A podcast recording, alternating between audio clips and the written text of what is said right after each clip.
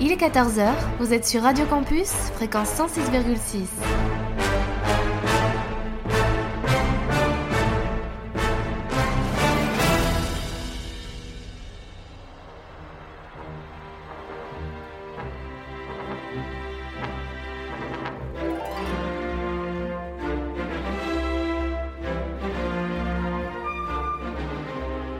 14h-15h sur Radio Campus,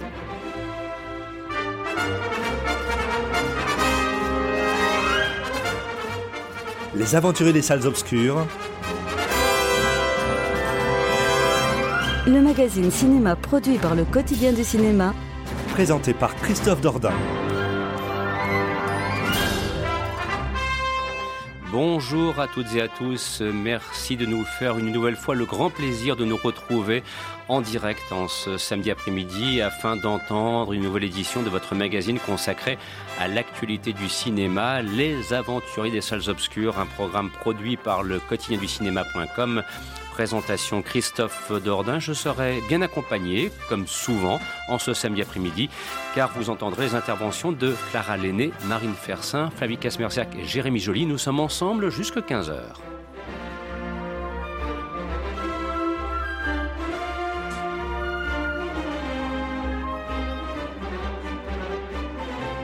Au sommaire cette semaine, en milieu d'émission, nous rendrons un hommage musical à Jean-Jacques Benex, cinéaste typique des années 80-90 dont nous avons appris la disparition ce 14 janvier dernier. Également au sommaire, plein feu sur le film Adieu Monsieur Hoffman avec Daniel Auteuil et Gilles Lelouch dans les rôles principaux. Il sera également question du grand retour de la franchise Scream. Alors Wes Craven n'est plus aux commandes car disparu depuis 2015 et nous verrons si effectivement c'était une bonne idée que de ressusciter cette franchise de l'horreur.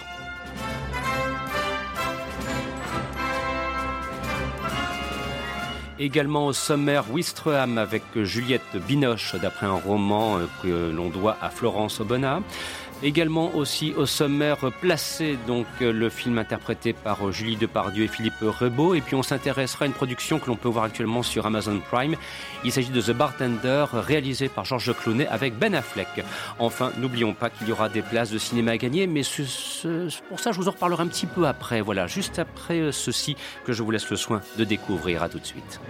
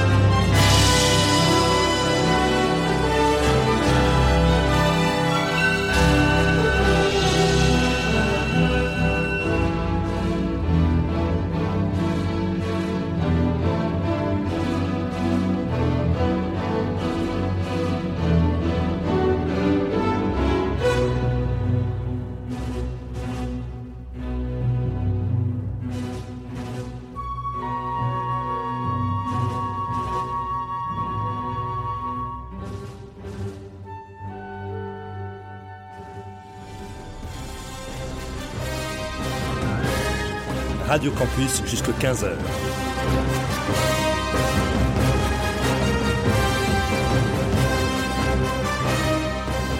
C'est les aventuriers des salles obscures.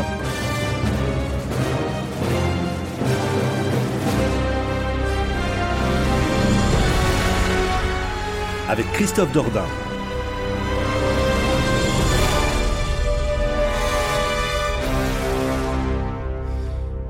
L'instant, vous pouviez entendre une partition musicale composée par John Williams pour un film réalisé en 1974, La Tour Infernale, avec Steve McQueen, Paul Newman, un classique du cinéma, film, genre film catastrophe, tel qu'on le faisait à cette époque et que l'on peut voir actuellement sur Turner Classic Movies.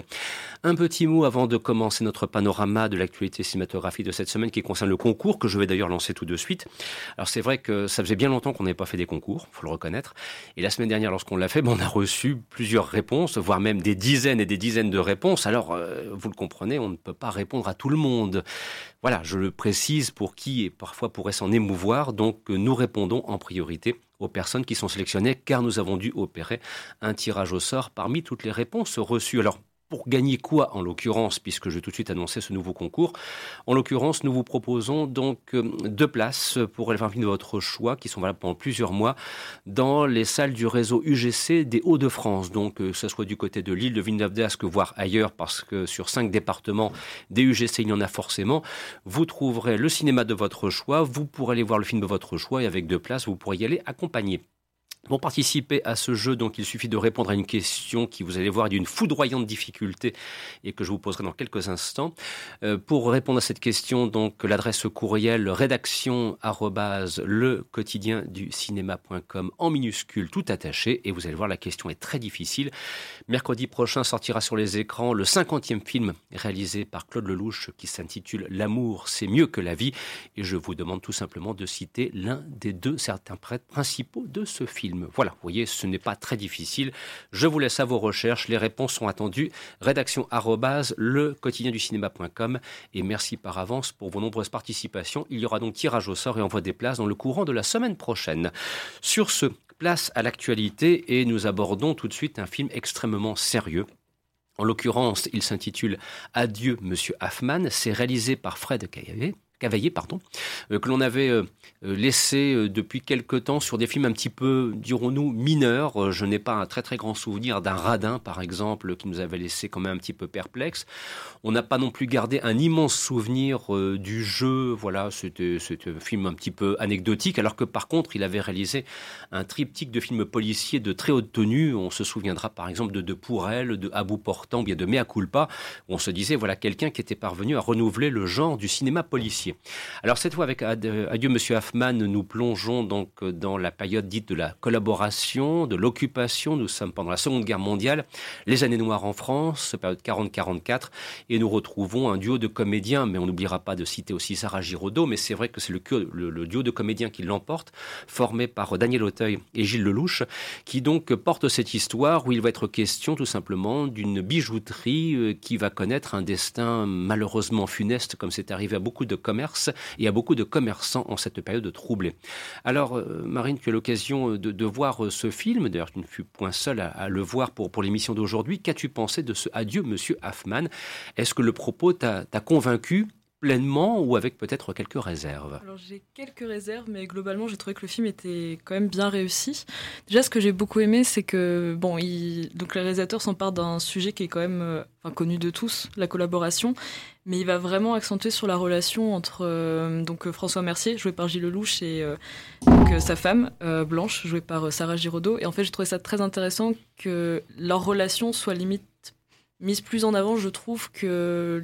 Enfin, bien sûr, il y avait Daniel Hotel qui était caché dans, pardon, dans, dans la cave, mais j'ai beaucoup aimé cette mise en avant qui, euh, je trouve, donnait un côté assez original au film. Enfin, moi, je m'attendais pas du tout à ce que ça soit ça qui soit autant abordé, et donc je trouve qu'on. Enfin, voilà, on s'ennuie pas, on est surpris jusqu'à la fin.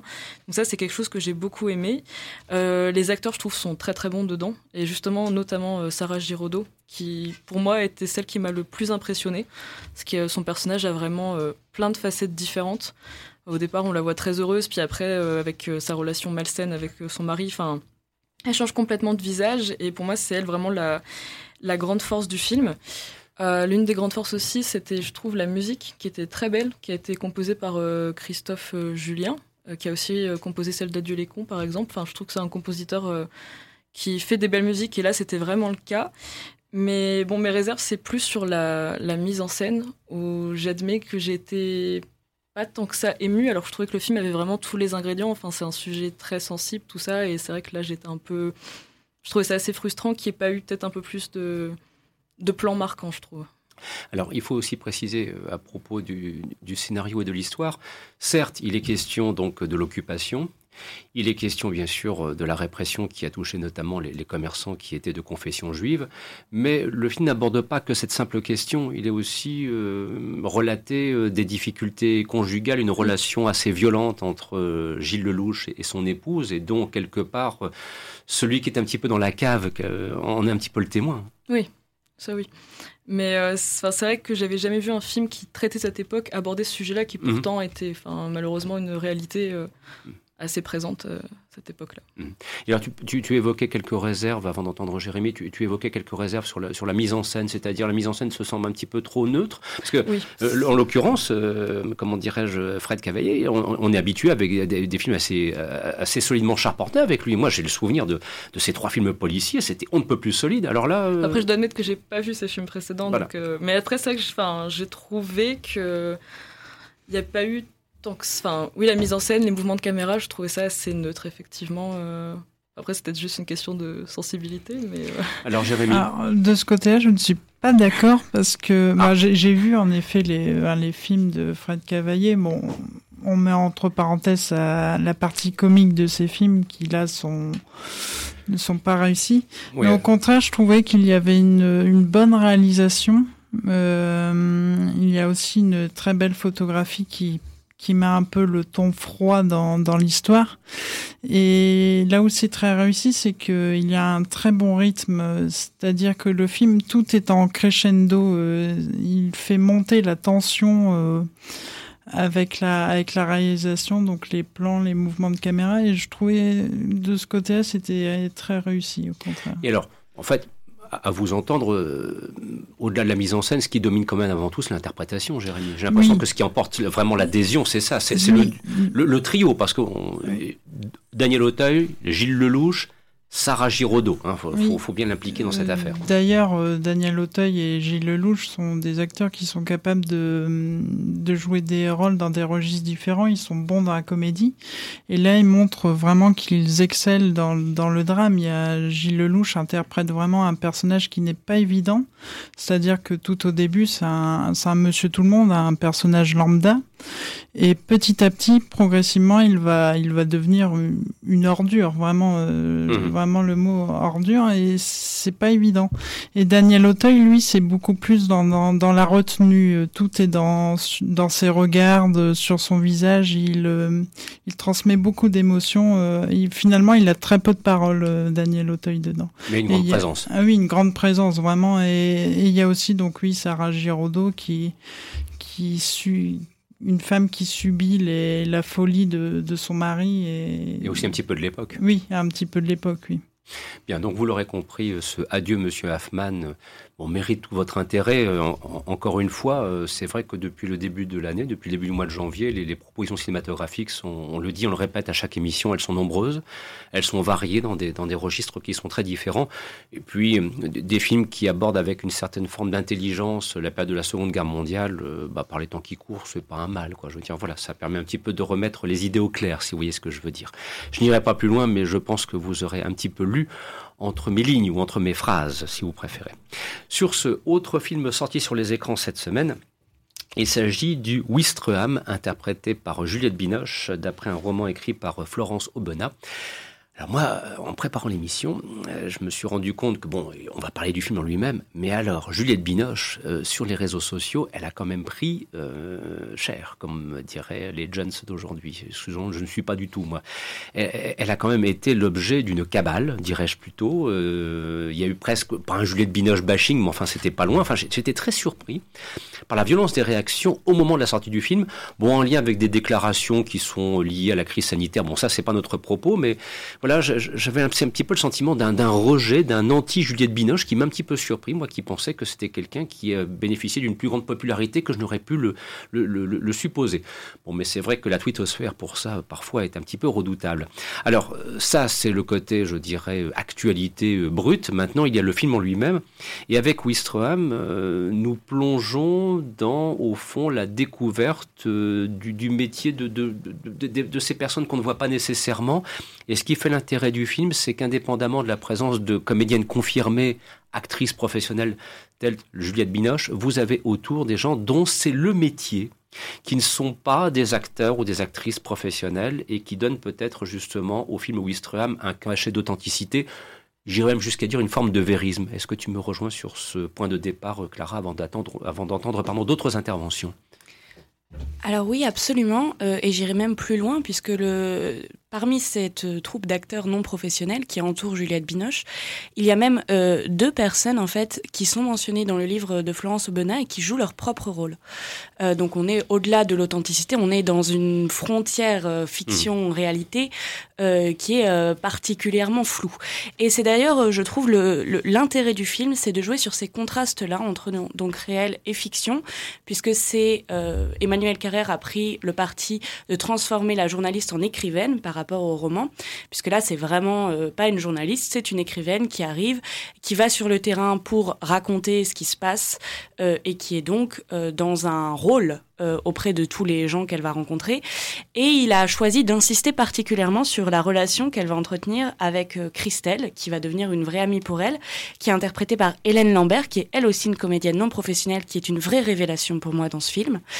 Et euh, justement, ça va amener du coup un autre enjeu, puisqu'il y a une vraie trahison à la fin, quand elle découvre que c'était une infiltration, en fait. Et c'est ce contraste-là qui, pour moi, fait la réussite du film, c'est-à-dire qu'il y a une superposition entre un thriller d'infiltration et un documentaire social qui est particulièrement réussi. Et il y a aussi euh, cette frontière entre le luxe et la pré... Je vais y arriver le luxe et la précarité, pardon, euh, qui est euh, particulièrement visible du fait en fait de ces barrières sociales qui, malgré le rôle, en fait, perdurent et ça explose à la fin. Euh, D'ailleurs, je trouve la fin édifiante et j'ai particulièrement aimé. Euh, J'avais beaucoup d'appréhension avant d'aller voir ce film parce que euh, j'ai étudié euh, Wistreham dans le cadre de mes études. Euh, c'est un livre que j'avais adoré. J'avais trouvé que euh, il y avait une vraie dimension sociale et en fait, j'ai trouvé que le film est assez complémentaire du livre parce qu'il va venir soulever la question de l'éthique. C'est-à-dire, est-ce que cette approche journalistique là, d'aller sur le terrain et de s'infiltrer, elle est, elle est contestable ou pas moralement? Et on ressort euh, du film avec des questions et j'aime les films qui font se poser des questions. Et puis surtout, cela pose aussi, indépendamment du, fait de, se poser des questions, cela pose aussi une autre question, c'est la capacité à transposer un livre au grand écran. Et Dieu sait que ce n'est pas chose facile. Il semblera, t'entendre Clara, qu'il n'y ait pas eu de trahison, entre guillemets, du livre original, mais une belle adaptation tant que possible. Flavie, est-ce que tu rejoins le propos de, Clara au sujet de Wistreham Est-ce que tu partages euh, visiblement un engouement?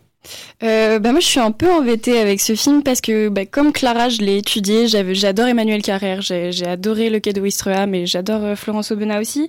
Et pour le coup, alors je parlerai pas de trahison, c'est vraiment pas une trahison, mais j'avais trouvé le, le livre vraiment puissant.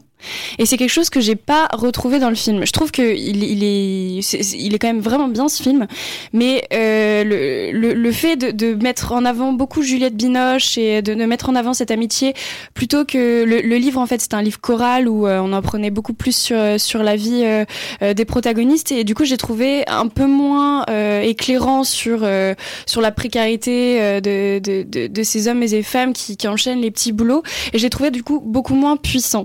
Après c'est vrai que euh, le, contraste social entre les acteurs non, professionnels, entre euh, Juliette Binoche et, euh, et le sujet, pour moi, elle mérite d'être honnête et de montrer que finalement, c'est peut-être impossible aussi de, réconcilier ces, groupes sociaux avec notamment la trahison. Et pour le coup, ça, j'ai trouvé ça quand même bien réussi. Juste une petite question comme ça, en passant, est-ce que l'on sent un décalage dans la qualité d'interprétation entre quelqu'un de chevronné avec une carrière euh, vraiment imposante qui est celle de Juliette Binoche et justement ces, comédiennes non professionnelles? Ou bien est-ce qu'on ne s'en soucie pas parce que très rapidement on, s'inscrit, on s'immerge dans l'histoire euh, Marine? Personnellement, moi, c'est quelque chose que, enfin, je savais effectivement qu'il y avait des acteurs et des actrices amateurs, mais c'est pas du tout quelque chose qui m'a choqué. Enfin, ça m'a personnellement pas du tout gêné et enfin, j'aurais pu ne pas le savoir, je me serais peut-être pas rendu compte honnêtement. Et alors le film en lui-même, comment l'as-tu ressenti? Alors je rejoins plutôt Flavie, euh, effectivement sur euh, bah, sur ce qu'elle a dit. En fait, moi j'ai trouvé qu'à la fin, effectivement, c'était moins puissant. Il y avait limite euh, un côté assez culpabilisateur. Enfin, quand justement il y a la scène de la dédicace où le personnage de Juliette Binoche revient justement à Caen euh, il y a beaucoup de gros plans sur toutes les personnes qu'elle a croisées et euh, qui la félicitent, qui trouvent que c'est génial euh, ce qu'elle a fait, tout ça. Et c'est vrai que c'est une démarche qui est quand même, enfin, ça permet de visibiliser quelque chose qui ne l'est pas. Mais je trouvais qu'il y avait un aspect culpabilisateur pour le personnage de Marie-Lou et de Christelle qui, en fait, ont vécu ça comme une trahison et qui l'ont très mal pris. Et ce passage-là m'a un peu gênée parce que je trouvais que c'était, voilà, il y a, on encensait un peu la démarche sans, enfin, ça m'a gêné, quoi. Enfin. En, quoi? Parce que c'est, au fond, quelque part, c'est une démarche journalistique. Qui, qui, a été celle de, de, de, de s'immerger dans, le, dans, dans, un milieu pour en faire une description, pour après, c'est, enfin, cette immersion-là, des journalistes le font euh, pour écrire des articles? En fait, j'ai trouvé, du coup, c'était moins puissant, notamment parce que je trouve que dans le film, on, même si effectivement le, c'est écrit avec la première personne, enfin Florence Obona est quand même présente, c'est vraiment centré sur les gens qui, qui font ce métier-là. Et là, je trouvais que le film était beaucoup centré sur le personnage de Juliette Binoche et sur comment est-ce mhm. qu'elle le vivait. Alors, ce qui effectivement, euh, comme disait que Clara, euh, fait, euh, enfin ça ça questionne la démarche et ça j'ai trouvé ça très bien notamment il y a une scène au pôle emploi où qui n'est pas précisé dans le livre, dans mon souvenir, où justement la, la, la, personne qu'elle rencontre, euh, qui la démasque, remet en question sa démarche. Mhm. Mais là, je trouvais que le film était trop tourné sur ça et peut-être effectivement délaissé un peu euh, l'aspect vraiment social, d'où le manque de puissance. Mais alors justement, euh, je, je, reprends ce que disait aussi Clara précédemment, c'est que c'est tiré d'un roman, il a fallu l'adapter. Donc comme toujours à ce moment-là, est-ce que par rapport au, roman, il y a vraiment un décalage net Je, je n'ai pas lu le roman. dans le développement de l'intrigue, je veux dire, est-ce que, le, à vous entendre, l'impression que l'intrigue s'est resserrée sur Juliette Binoche et que c'est pas forcément le cas dans le roman, Clara C'est euh, à vous entendre. Euh, oui, je suis plutôt d'accord avec ça. moi, là où ça m'a pas dérangé, en fait, c'est que euh, il fallait trouver une balance entre mm. justement le thriller d'infiltration et mm. le documentaire social. Et je pense que le, les choix que qu'on fait qu'a fait euh, Emmanuel Carrère se justifie parce que pour moi en fait ça n'enlève pas la puissance du fait que ça donne de la visibilité à ces personnes invisibilisées euh, aux cadences infernales aux heures que aux femmes de ménage mhm. euh, comment un ferry se trouve nettoyé en une heure et demie et enfin moi je trouve que ça c'est montré dans le film mais qu'il fallait garder un rythme et que pour ça il fallait qu'il y ait ces deux intrigues parallèles et je comprends ces reproches envers Juliette Binoche qui est peut-être trop mise en lumière par rapport aux invisibles mais moi dans ma sensibilité à moi, je l'ai pas ressenti et j'ai trouvé que justement que éthiquement on allait questionner sa démarche, c'était euh, c'était aussi un propos intéressant et même complémentaire avec le livre, encore une fois. Hmm. Et cela pose, comme toujours aussi, la question d'adapter un roman, un livre pour le grand écran. Il y a forcément des choix scénaristiques qui ont été opérés pour justement essayer de proposer quelque chose qui, à vous entendre, est quand même plutôt équilibré. Hein, je veux dire, euh, parce que, rassurez-moi, c'est un film que vous recommandez, oui, ah oui, bien sûr, bien sûr. C'est quand même essentiel. J'ai besoin de votre adhésion. le livre, je crois, a été écrit un peu, il y a un peu plus de dix ans. Hmm. Et en fait, c'est toujours essentiel, encore aujourd'hui, de, de, de, mettre en lumière euh, ces invisibles. Hmm. Et euh, c'est un film qui a quand même un propos qui s'ancre euh, aujourd'hui aussi également. Mm. Donc euh, donc c'est génial d'adapter des sujets comme ça quand même.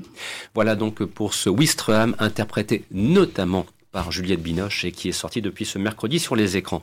Alors, je vous propose maintenant euh, d'entendre un petit extrait d'une musique composée par euh, Gabriel Garrett pour alors un film emblématique des années 80. Il était sorti en 1988 sur les écrans et je pourrais faire appel à notre spécialiste S-cinéma français, la personne de, Jérémy pour cela.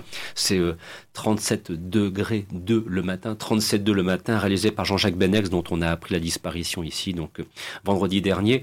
Et c'est vrai que Jean-Jacques Benex, c'est quelqu'un, on vient justement ce matin dans les colonnes du quotidien du cinéma.com de, publier un article le, concernant.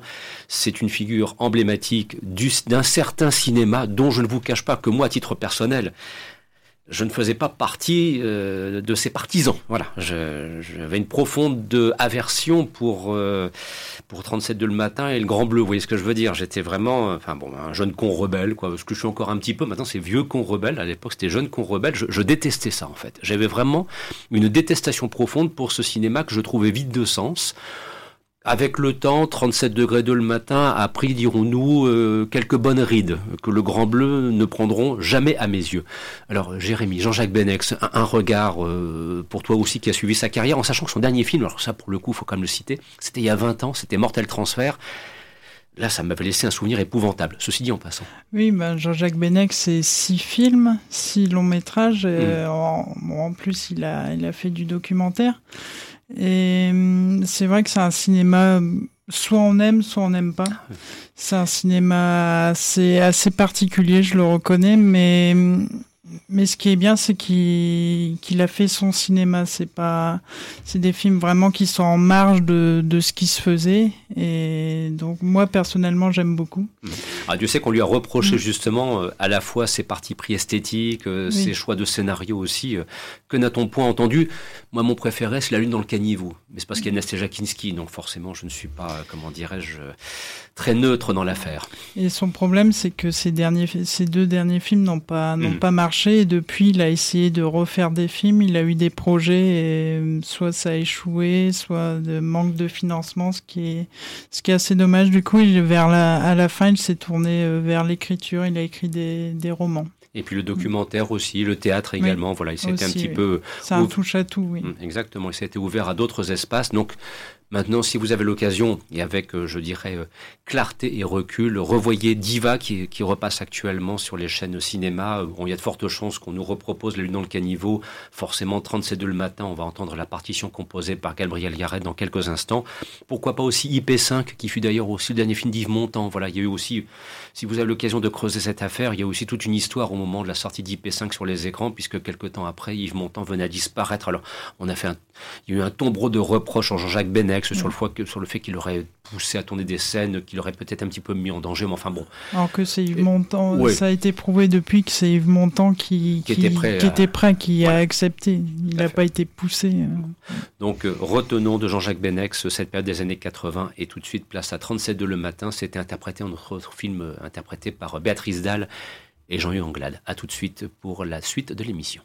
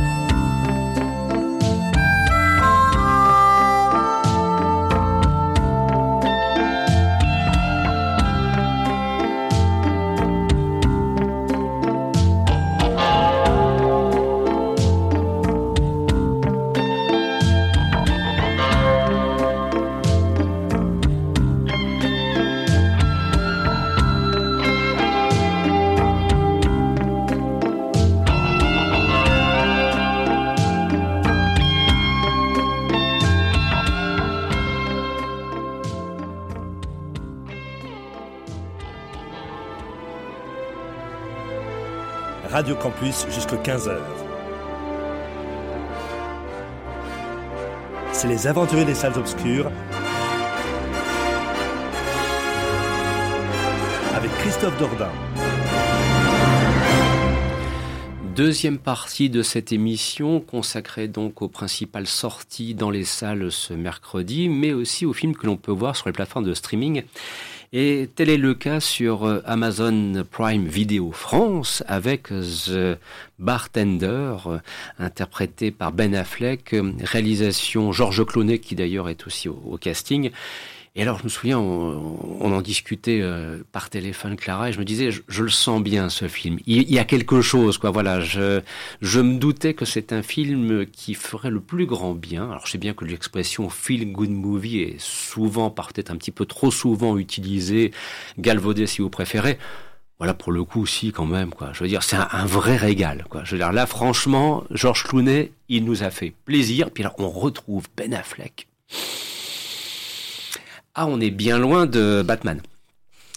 Qu'as-tu pensé de, de ce Tender Bar? Alors moi je te rejoins, c'est vraiment un feel good. The Bartender, pardon. The Bartender, ouais. C'est vraiment un, un feel good movie. Euh, c'est un film à regarder en famille, sous la couette, avec un chocolat chaud, et on oublie la pandémie, on oublie tous les problèmes, et, et la vie est un est belle l'espace d'une heure 45 quoi. C'est euh, aussi un scénario euh, assez épuré. Euh, en fait, c'est pas quelque chose euh, de spécialement original dans le propos même, mais vraiment il y a, y a, un charme qui se dégage de l'ensemble. Alors Ben Affleck joue énormément, je l'ai trouvé magistral dans ce film. Il est vraiment vraiment bon. C'est, il interprète l'oncle Charlie, donc c'est l'oncle de JR, le protagoniste, qu'on va suivre en fait de son enfance à au début de l'âge adulte.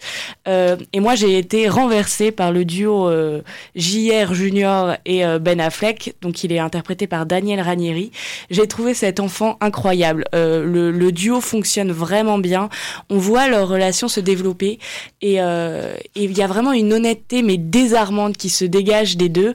alors aussi parce que donc JR Junior et c'est probablement euh, là, le propos du film, c'est qu'il est en recherche de son père, euh, un père qui n'est pas présent, un père qu'il n'entend qu'à la radio, euh, et qui est violent, qui est alcoolique, et donc il y a une, il y a une quête comme ça tout au long du film de je veux une identité paternelle, et je trouve que en fait il y a très peu de séquences avec son père, qui est donc interprété par Georges Clooney, mais ces séquences, elles ont beau être rares, elles sont assez intenses, elles retiennent l'attention, je trouve qu'elles rythment plutôt le film, et, et j'ai trouvé la dernière séquence euh, avec donc euh, George Clooney et euh, JR qui a donc grandi et qui à ce moment-là est interprété par Ty Sheridan, qui d'ailleurs est assez bon dans ce rôle. Moi, j'ai été j'ai été plutôt admiratif de, son interprétation. Et donc il y a George Clooney qui dit à son fils mais qu'est-ce que tu vas faire si t'as pas de grand méchant dans ta vie? Et j'ai trouvé que ça résume très bien ce film parce qu'en fait il y a forcément on antagonise complètement son père qui est vraiment la mauvaise figure et tout se construit autour de ça et, et avec cette, euh, cette scène-là, ça, ça démanichéiste, ce mot n'existe pas, mais on a l'idée. On voit tout enfin un peu moins en noir et blanc et on comprend à quel point en fait il y a quelque chose de confortable à avoir un méchant et un gentil dans une histoire.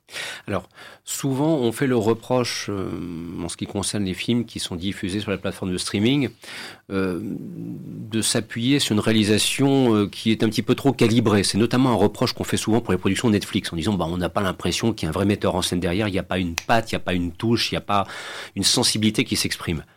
Là, pour le coup, avec Georges Clooney, on voit quand même. Alors, il n'a pas réalisé que des bons films. Hein. Euh, si vous revoyez quelques-uns des films qu'il a réalisés, vous, vous allez être emballé par Les Marches du Pouvoir, par exemple. Vous serez beaucoup plus déçu par The Monuments Men, qui était malheureusement un, ratage. Euh, mais là, euh, avec The Thunder Bar, voilà, j'ai toujours, pourquoi j'ai toujours en train de l'inverser, The Thunder Bar, mais c'est pas pourquoi. En fait, c'est The Bartender, mais c'est parce que spontanément, je traduis ça par le bar de la tendresse. Oui, mais c'est comme ça. Enfin, je sais pas pourquoi. Je le, donc je le fais. Voilà, vous m'excuserez, mais ça fait, ça fait deux fois que je me rends compte que je suis en train de prononcer le titre de la mauvaise des façons. Mais en tout cas, donc pour revenir à la mise en scène, Georges Clooney propose une, une véritable, il, il, annonce une véritable proposition cinématographique. C'est pas un film calibré plateforme de streaming. Je crois qu'il faut vraiment insister là-dessus, Clara. Ouais, ouais, tout à fait. Il y a une patte dans ce film, il y a Voilà. une ambiance. Euh, effectivement, ce bar, donc qui est un peu là où se retrouvent tous les personnages, euh, est, est savoureux. Quand on est au bar, il y a, y a vraiment quelque chose qui se dégage de, de charmant et on se sent bien. Quoi. On n'a pas envie que ça s'arrête. Quand le générique démarre, on se dit oh non, c'était vraiment bien ce film. Bon, bah, un bar que vous pouvez aller fréquenter. euh, pour une fois qu'on vous autorise d'aller dans un bar, vous voyez ce que je veux dire par les temps qui courent, profitez-en. voilà, saisissez-le celui-là. Alors, parmi, euh, et on revient maintenant aux films qui sont euh, sortis ce mercredi sur les écrans, euh, il y avait le grand retour d'une franchise qui est la franchise Scream. Alors, c'est vrai que ça aussi, ça interpelle quelque part. Pourquoi? Et je vais me permettre de, poser un petit peu le débat et le sujet avant qu'on aborde le film en lui-même. Euh, depuis maintenant 25 ans que le premier Scream réalisé par Wes Craven était sorti sur les écrans, les films d'horreur basés sur les tueurs en série avec du massacre en veux-tu en voilà, on en a eu tenté plus. Euh, la franchise Saw est passée par là. Euh, que la franchise Conjuring est passée par là. Bref, si vous voulez de l'horreur, euh, du massacre, euh, de la brutalité, de la violence, des gros plans sanguinolents, euh, il faut bien reconnaître que depuis un quart de siècle, euh, voilà, le, cinéma en a proposé, euh, en veux-tu, en voilà. Donc revenir à cette franchise qui date d'il y a 25 ans, où quand même l'idée c'est d'être confronté à un tueur en série qui fait boue, c'est avec des jumpscares, comme on dit, ces fameux plans qui font peur, voilà. Est-ce que ça peut encore fonctionner? Moi, j'avoue que ça m'a laissé perplexe. Quand on annonçait le retour de Scream, je me suis dit, mais quelle drôle d'idée que de revenir à cette façon de faire. Peut-être maintenant que le regard euh, sera différent pour quelqu'un qui n'a pas vu les autres Scream, qui à la limite va découvrir ça brut de décoffrage, c'est son premier Scream en quelque sorte, et qui appréciera ou pas. Alors, euh, Jérémy, je pense que tu en avais vu quand même quelques-uns avant. euh, Oui. euh, voilà, donc euh, est-ce que, première question, est-ce que ça valait le coup d'y revenir à Scream Mm, Non, franchement, je- avant de voir le film, je me demandais quel est l'intérêt de, de faire ce retour. Et maintenant que je l'ai vu, je me pose encore la question. Inquiétant. Oui, parce que Scream, euh, ben moi, j'ai, c'est quand même le film d'horreur de, de ma préadolescence. J'ai, j'ai grandi un peu avec cette. euh, Tu aurais vieilli depuis. Ah oui, oui. Justement, je me demande est-ce que j'ai pris un coup de vieux Je n'apprécie plus euh, ce nouveau film, mais c'est oui, c'est vraiment le film euh, d'horreur de ma préadolescence. Euh, c'est le film qui a qui a renouvelé le, le genre euh, du film d'horreur et aussi le slasher en particulier. Et ça a aussi créé une, une génération de traumatisés du téléphone fixe qui sonne après 22 heures quand même. Donc euh, c'est un film très marquant. Et là, euh, non, c'est raté parce que le film reprend vraiment euh, les codes des de la série. Par exemple, rien que la première scène, c'est une une copie en quelque sorte de la toute première scène du premier film. Et c'est pour moi c'est totalement raté. Euh, euh, il, il y a aussi les personnages qui ne sont pas qui ne sont pas attachants. Mais euh, les jumpscares sont, sont ratés, donc euh, ça ne fait pas, même pas sursauter, ça ne Oui, fait rappelons pas que les jumpscares sont, sont Oui. des plans qui sont censés faire peur. Vous voyez ce que je faire veux dire peur. Et là, là c'est raté parce qu'en plus, la musique ne colle pas. Il n'y a pas une tension qui est installée juste avant le jump scare. Et puis la réalisation est ratée. Euh, Non, j'ai même les scènes parce que hein, dans un film d'horreur, ce qui est important, ce sont les scènes gore. Il faut une dose d'hémoglobine, mais là, je n'ai pas retenu une scène qui m'a marqué plus que ça. Mais... Et, et- et- et l'appel aux anciens, si je peux me permettre. Parce Oui. que bon, on retrouve euh, Courtney Cox. euh, C'est voilà. un peu on- le, le seul, euh, la seule chose à peu près intéressante, c'est l'appel aux anciens. Donc euh, oui, on retrouve Courtney, Courtney Courtney Cox. Cox, pardon. Euh, c'est le seul- la seule chose intéressante. Il y a, il y a aussi une sorte d'hommage au cinéma d'horreur en général. Mhm. Par exemple, euh, il y a un hommage à, assumé à Psychose avec une scène de douche. Bon, voilà. Le personnage principal, son nom c'est Carpenter, donc on Oui, sait d'où devine. ça vient. Euh, voilà, il y a des petits clins d'œil qui sont sympathiques comme ça, mais sinon, si, euh, je, je vois toujours pas l'intérêt d'avoir fait ce retour. Pas suffisant en tout cas pour t'avoir convaincu à t'entendre. Alors Flavie, avec un regard forcément qui est différent, un œil neuf, tant mieux d'ailleurs. Moi par contre, euh, l'impression que bah, Scream, euh, si tout compte fait, ça t'a convenu quoi. Oui, c'est vrai. Alors je, suis d'accord que c'est pas le, plus grand film d'horreur et que, mm. que, le film ne réinvente euh, rien vraiment, mais bizarrement, j'ai bien aimé. Enfin, j'ai passé un bon moment et c'est peut-être comme tu le disais parce que je suis pas une, une fan inconditionnelle de la série.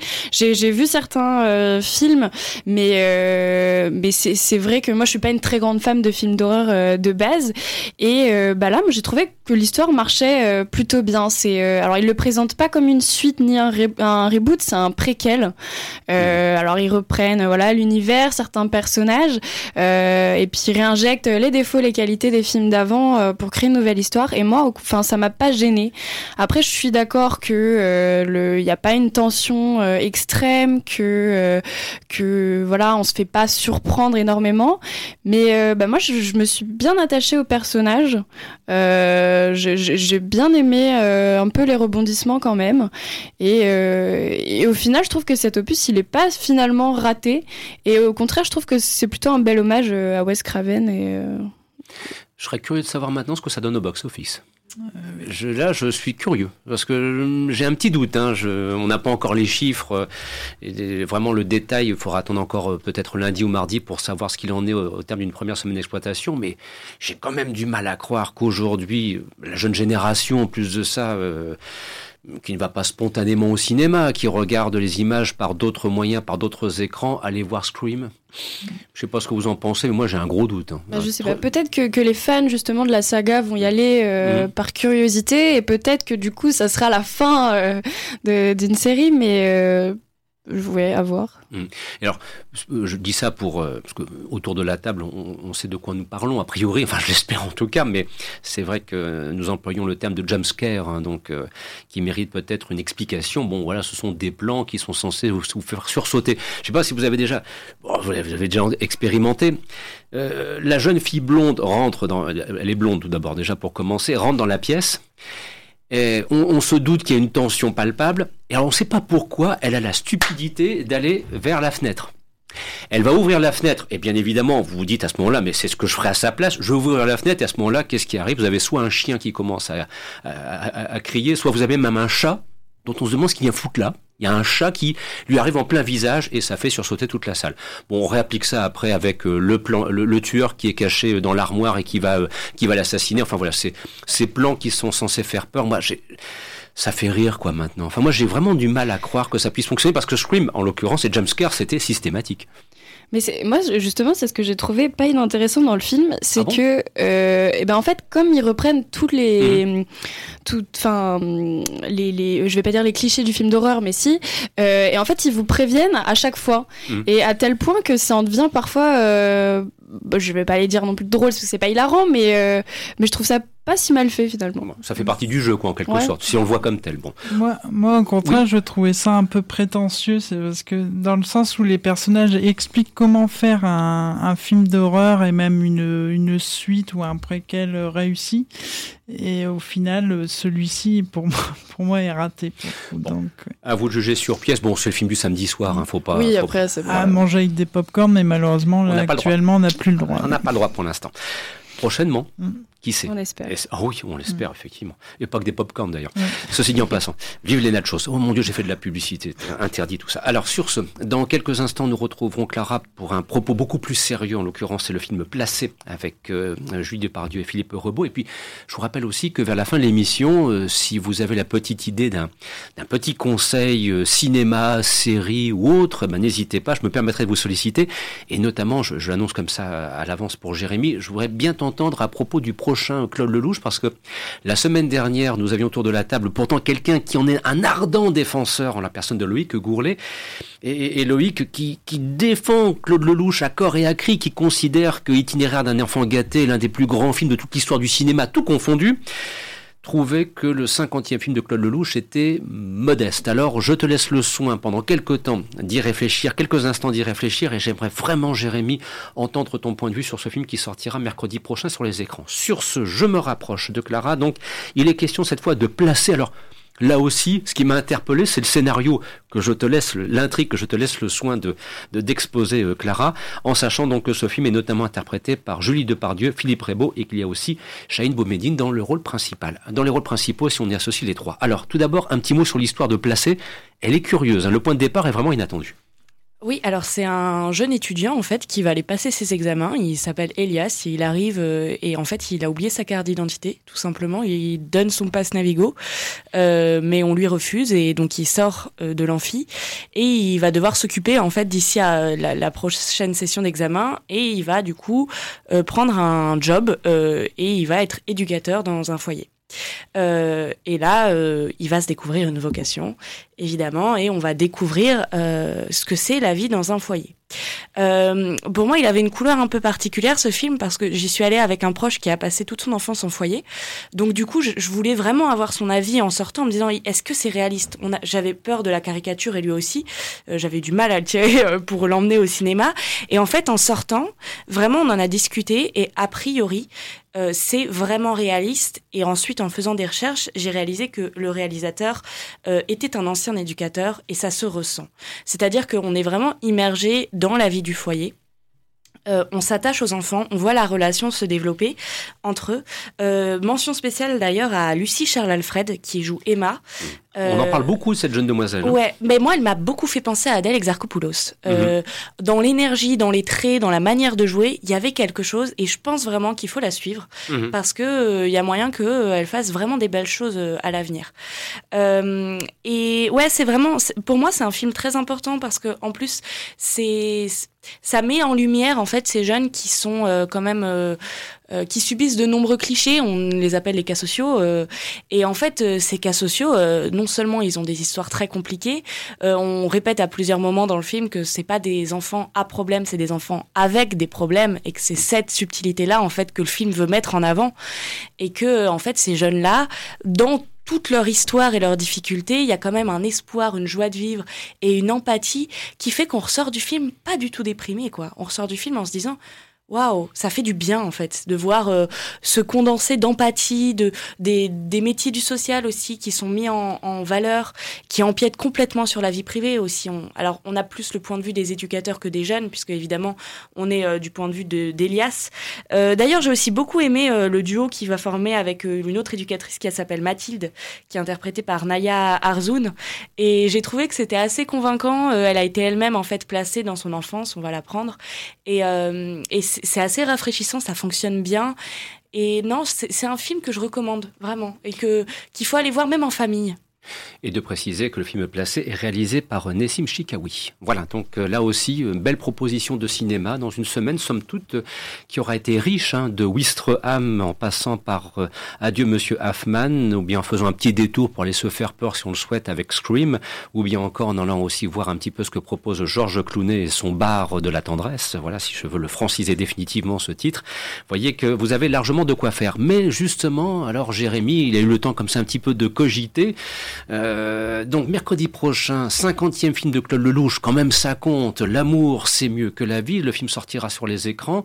Et donc c'est vrai que la semaine dernière, euh, notre bon Loïc, notre ardent défenseur de Claude Lelouch, euh, bah, il, était, il était mitigé. Alors, l'es-tu, toi aussi, pour cette cinquantième réalisation, dont on espère quand même que ce ne soit pas la dernière, même si c'est bien probable quand même? Ce qui est avec Claude Lelouch, le problème, c'est qu'il réalise énormément. Donc c'est son cinquantième film. Donc il fait aussi bien des chefs-d'œuvre que des films moins bons. Mhm. Là, ces dernières années, je retiendrai par exemple Un plus une et Salon on t'aime.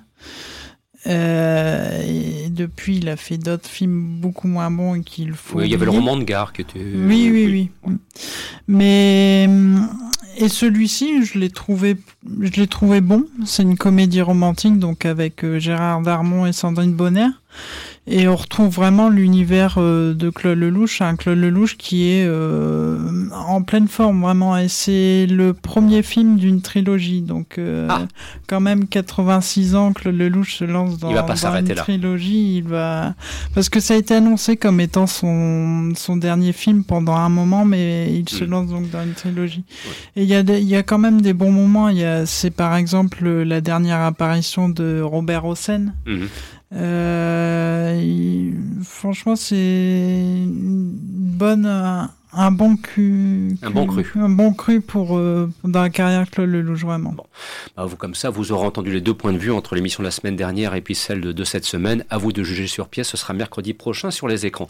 Sur ce, donc euh, le petit tour de piste va commencer. Alors je me permettrai de, de, de glisser comme ça en passant. Ça, ça fait déjà plusieurs fois qu'il a été diffusé, mais c'est toujours un, un, régal. Bon, ce week-end, si vous souhaitez euh, voir euh, un film avec Steve McQueen qui s'appelle Bullet, réalisé par Peter Yates 168 et qui notamment est, est, connu dans le monde entier pour sa fameuse séquence de poursuite en voiture dans les rues de San Francisco. C'est ma petite recommandation personnelle. Et puis, j'en profite aussi pour vous signaler que mercredi prochain sortira sur les écrans le nouveau film de Guillermo del Toro qui s'appelle Nightmare Alley. On accueillera Nicolas Marceau qui viendra défendre, j'en suis sûr et certain, le film samedi prochain. Ça, c'est, on vous l'annonce à l'avance. Grosse émission. Voilà, c'est une petite recommandation, pardon, en deux temps.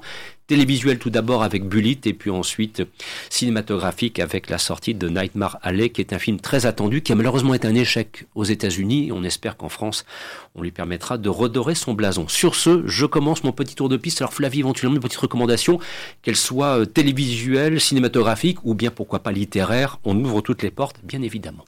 Euh, alors moi cette semaine je recommanderais euh, alors c'est une petite série de 24 courts métrages euh, euh, qui sont inspirés de faits réels et engagés contre les, les, les violences faites aux femmes.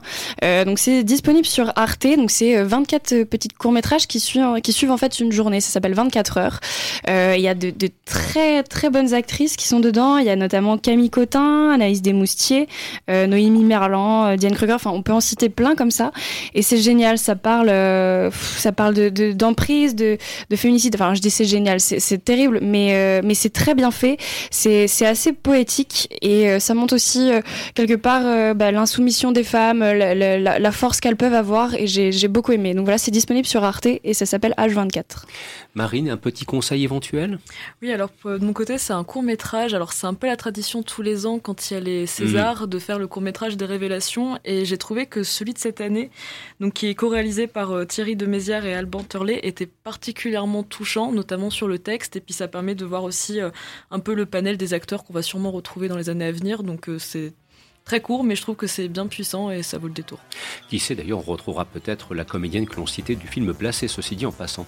Clara, un petit conseil de fin éventuellement, s'il te plaît? Oui, alors euh, moi je vais vous conseiller euh, un podcast diffusé sur France Culture qui s'appelle mmh. Qu'est-ce que le pré-cinéma? Euh, il, a, il est sorti le 3 décembre 2021, il revient sur la naissance du cinéma, sur son influence sur les autres arts et c'est vraiment passionnant, je vous le conseille. C'est une heure et ça fait du bien. Et n'oubliez pas enfin que mercredi prochain ce sera aussi le grand début du festival Télérama. Vous savez, chaque année au mois de janvier, Télérama vous propose de, de revenir sur les films, les meilleurs films selon eux, selon la rédaction Télérama donc pour l'année 2021 et puis aussi de proposer des films en avant-première. Alors ça tombe bien. bah, ce week-end, on a un concours à vous proposer. Il y aura des passes Télérama à gagner, voilà, sur le quotidien du cinéma.com. Je dis ça comme ça, mais vraiment en passant.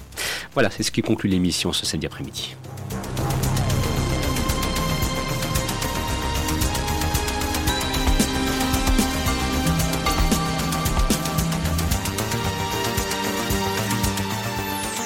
Vous écoutiez Les Aventures Salles Obscures, une émission produite par le quotidien du cinéma.com. Présentation Christophe Dordain avec l'amical soutien de Jérémy Joly, Fabien Canversac, Marine Fersin et Clara Lenné. Dans quelques instants, vous allez retrouver la suite des programmes sur Radio Campus Lille et vous retrouverez notamment Roxane pour l'émission des flips et des flops. D'ici là, portez-vous bien. Profitez aussi de ce que nous vous proposons donc sur le quotidien du cinéma.com. Vous l'aurez compris, il y aura des concours, mais il n'y a pas que cela. Certes, il y a des Blu-ray à gagner pour Boîte Noire avec Pierre Ninet par exemple, je suis dit en passant. Certes, il y a le concours pour le pass cinéma Télérama, mais aussi pas mal de critiques, d'interviews. Bref, je veux croire que si vous voulez suivre l'actualité avec régularité mais aussi passion, nous saurons être à la hauteur de vos attentes. Une nouvelle fois, un grand merci pour votre participation à cette émission, un grand merci pour votre fidélité à ce programme qui, je le rappelle, est dans sa 22e année et qui va tout doucement glisser vers le mois de juin ou après on prendra peut-être d'ailleurs une autre direction, ceci dit en passant, mais ça je vous en reparlerai le moment venu. D'ici là, passez d'excellents moments à l'écoute des programmes de Radio Campus Lille. À la semaine prochaine, au revoir.